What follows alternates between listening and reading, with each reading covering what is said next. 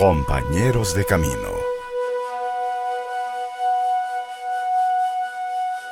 Y ahora le invitamos a compartir la vida de uno de nuestros compañeros de camino. Escuchemos con atención. Le invito a que abramos las páginas de nuestro santoral, el libro de oro de ejemplos de vida y de santidad de nuestra Madre, la Iglesia. Y hoy recordamos la grata memoria del gran Papa San Urbano V. Una de las épocas más difíciles de la Iglesia Católica es la que se ha llamado el destierro de Aviñón o el destierro de Babilonia.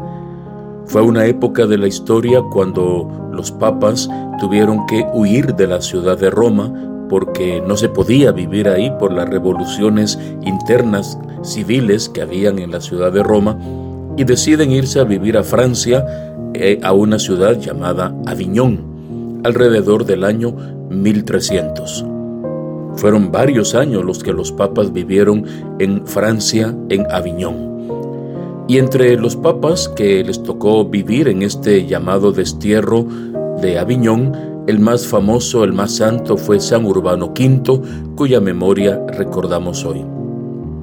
Él había nacido en Languedoc, Francia, en el año 1310. Hizo sus estudios universitarios y luego entró como monje benedictino a una abadía. Fue superior de los principales conventos de su comunidad y como tenía especiales cualidades para la diplomacia, diferentes papas que vivieron en Aviñón lo nombraron nuncio apostólico o una especie de embajador del Papa para varios países.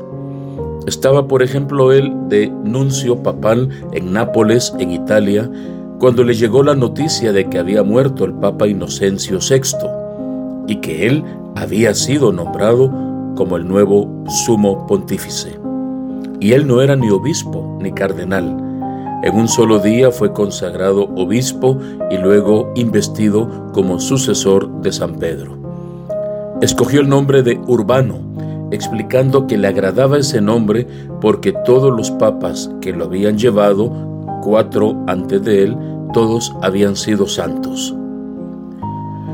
Como sumo pontífice se propuso acabar con muchos de los abusos que entonces existían en la corte papal, entre sus colaboradores, se preocupó por tener entre el grupo de los servidores más cercanos a él personas nobles de vida cristiana y entregó los principales servicios eclesiásticos a personas de reconocida virtud y luchó fuertemente por terminar las malas costumbres alrededor de él. Al mismo tiempo trabajó seriamente en elevar el nivel cultural y educativo del pueblo fundando una academia, por ejemplo, para luego enseñar medicina. Con la ayuda de los padres franciscanos y de los dominicos, emprendió la evangelización de Bulgaria, Ucrania, Bosnia, Albania y Lituania, y logró así enviar misioneros hasta la lejanísima Mongolia. Lo más notorio de este gran papa es que volvió a Roma, después de que ningún papa había vivido en aquella ciudad por más de 50 años. Era el año 1366 cuando él tomó la decisión de volver a la ciudad eterna, a Roma.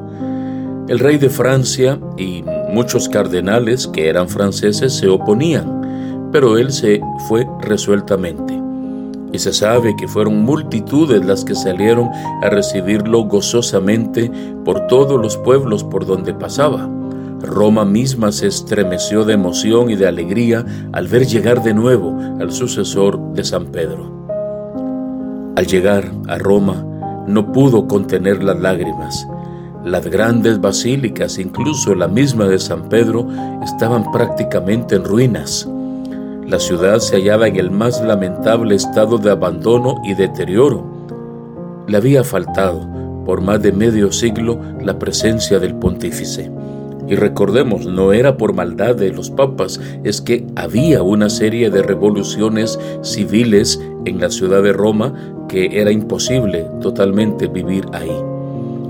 Urbano V, con sus grandes cualidades de organizador, emprendió la empresa de reconstruir los monumentos, basílicas, los edificios religiosos de Roma y decidió establecer su residencia en el Vaticano, en el Monte Vaticano, donde luego vivirán hasta la fecha todos los sucesores de San Pedro. Y pronto una gran cantidad de obreros, artistas, estaban trabajando en la reconstrucción de la ciudad de Roma.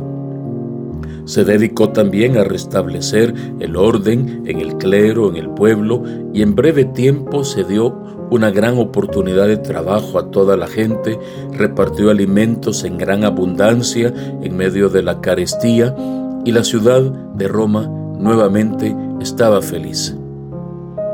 Pronto empezaron a llegar incluso visitantes ilustres como el emperador Carlos IV de Alemania, el emperador Juan Paleólogo de Constantinopla, y parecía que todo iba muy bien. Pero luego comenzaron otra vez las revoluciones civiles en la ciudad de Roma. Los colaboradores papales le pedían que mejor regresara a Aviñón, a Francia, porque la situación se estaba poniendo muy difícil en Roma. El Papa Urbano se encontraba ya bastante enfermo y dispuso volver, tristemente, volver nuevamente a Francia en el año 1370. Santa Brígida le dijo, Santo Padre, si usted abandona Roma, va a morir. El 5 de diciembre decide partir de Roma y el día 19 entrega su alma al Señor, dejando una gran fama de santidad en medio del pueblo. Hoy recordamos agradecidamente su memoria, su servicio, su amor pastoral a la iglesia, su ferviente convicción de que mediante el diálogo, especialmente en la diplomacia, mediante el diálogo se pueden alcanzar grandes resoluciones, remediar grandes conflictos, que el diálogo siempre es importante, su amor a la, evangelización, su expansión misionera, hemos dicho que él ha llegado mediante el apoyo de dominicos y franciscanos a, grandes territorios en los cuales se predicó con amor el Evangelio, un hombre convencido de su amor ferviente al Señor y a la Iglesia y sobre todo su ilusión siempre de restaurar lo que se ha destruido. Es una de las grandes visiones del Papa Urbano V que hoy nosotros también podemos aplicar en nuestra vida.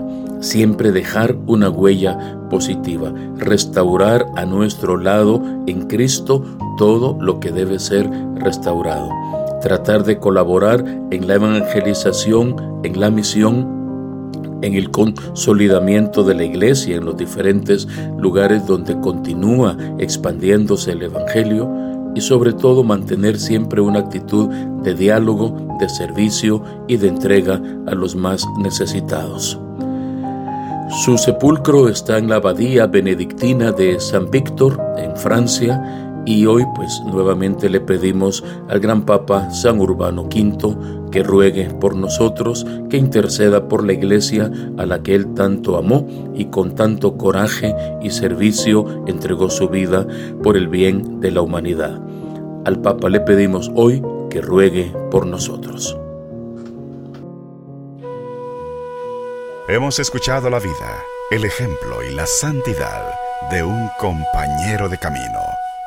No olvidemos que todos los fieles cristianos de cualquier condición y estado, fortalecidos con tantos y tan poderosos medios de salvación, son llamados por el Señor, cada uno por su camino, a la perfección de aquella santidad con la que es perfecto el mismo Padre.